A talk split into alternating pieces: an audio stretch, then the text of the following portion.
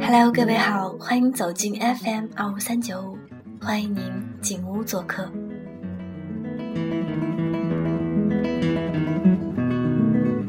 今天呀，偶然看到一篇文章，是关于女性地位的，篇幅不长，但觉得作者句句所言极是，也就迫不及待的拿来和大家一同分享。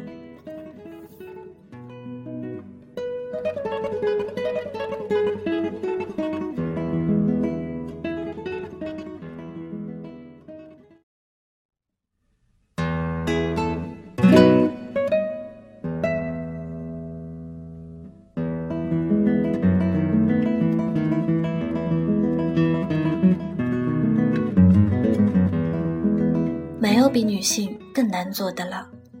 打扮的太好，叫做也容会淫；完全不打扮也不行，因为女要为悦己者容。完全没有才华会被轻视和玩弄，如果过于有才华，那就简直不会被当做女性看。女性不能过得失败，可是最好也不要太过成功。长久以来都有一种观念。成功女人的婚姻和生活大都不幸福，所以应该回归平凡，学会用一手好菜顺住老公的胃，才是明智的做法。我在很长时间内都深以为然，后来才意识到，成功女性只是少数，所以她们的不幸福案例就会被夸大，而大多数女性的无奈和妥协，在数量上其实更多。另外，成功女性幸福的阈值更高，这根本不是一场公平的竞赛。女性难为，因为男性如此难以取悦。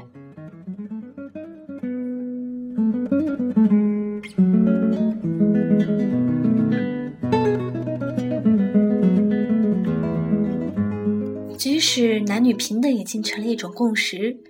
大众媒体仍然敲锣打鼓地宣告女性世纪的来临。然而，不可争辩的是，女人仍然是社会标准的执行者，而非制定者。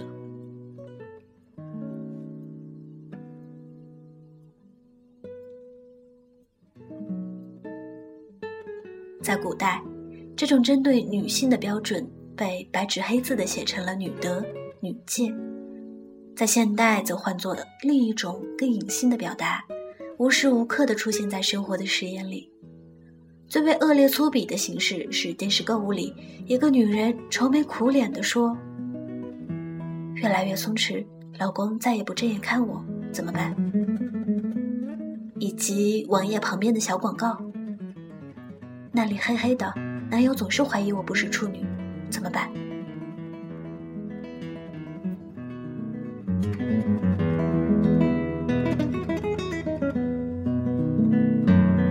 为什么女人总要服从种种标准，如同笼子里的小白鼠？一个最显而易见的原因是，女性魅力依靠男性的赞美和承认而存在。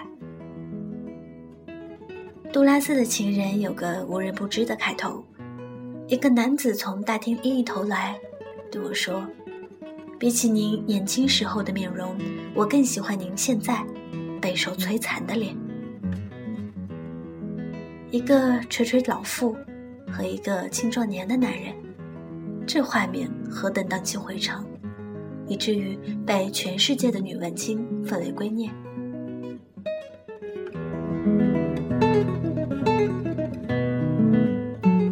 所有的女性都是同行，因为所有的女性无论身份、地位、年龄、种族，都被不分青红皂白的放在两性市场中估价。叫卖。女人看男人，看到的是不同职业、爱好、特长，他拥有的以及环绕他的不同世界；而男人看女人，无论他是好医生、好护士、好作家、好老师，最后都剥掉他身上的制服，落脚到，她是一个好女人。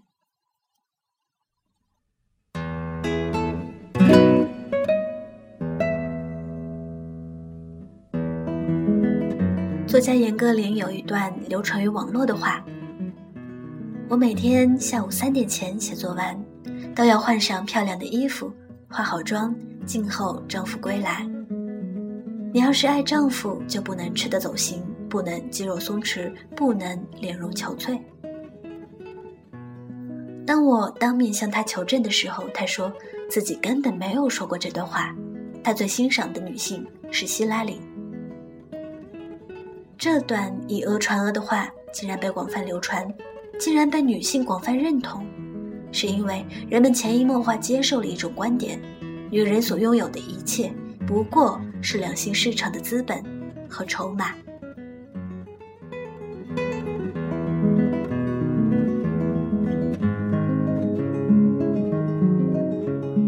话叫做“女子无才便是德”。很多人仅仅依据此话就推断出古代女性大多没文化、缺乏教育，而事实上，在明清时期，中上、中上层的家庭已经开始普及对女性的教育，社会风气也鼓励妇女识字作文。然而，女性所接受的教育并不能成为自己的财富，而是嫁妆的一部分，目的在于抬高在婚姻市场中的价码。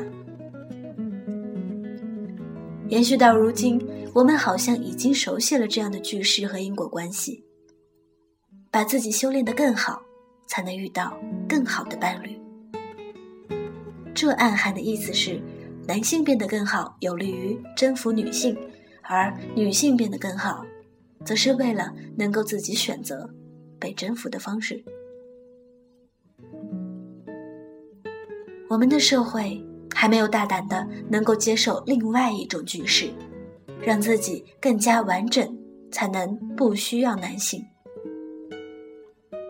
孤独、寂寞、冷，对于男女同样难以忍受，但是只有女人偏向于把男人作为自己的结局。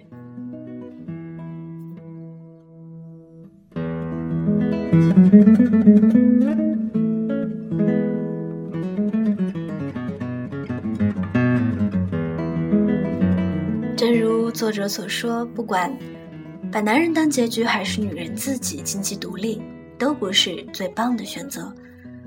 所以说，最高明的做法还是先自我修炼吧。OK，节目的最后插播一则广告。这篇文章的未删节版本来自《新周刊》，题目叫《为什么要成为妖孽》。当然，你也可以在作者的博客中找到它。好了，今天的节目就是这样，下一期再见。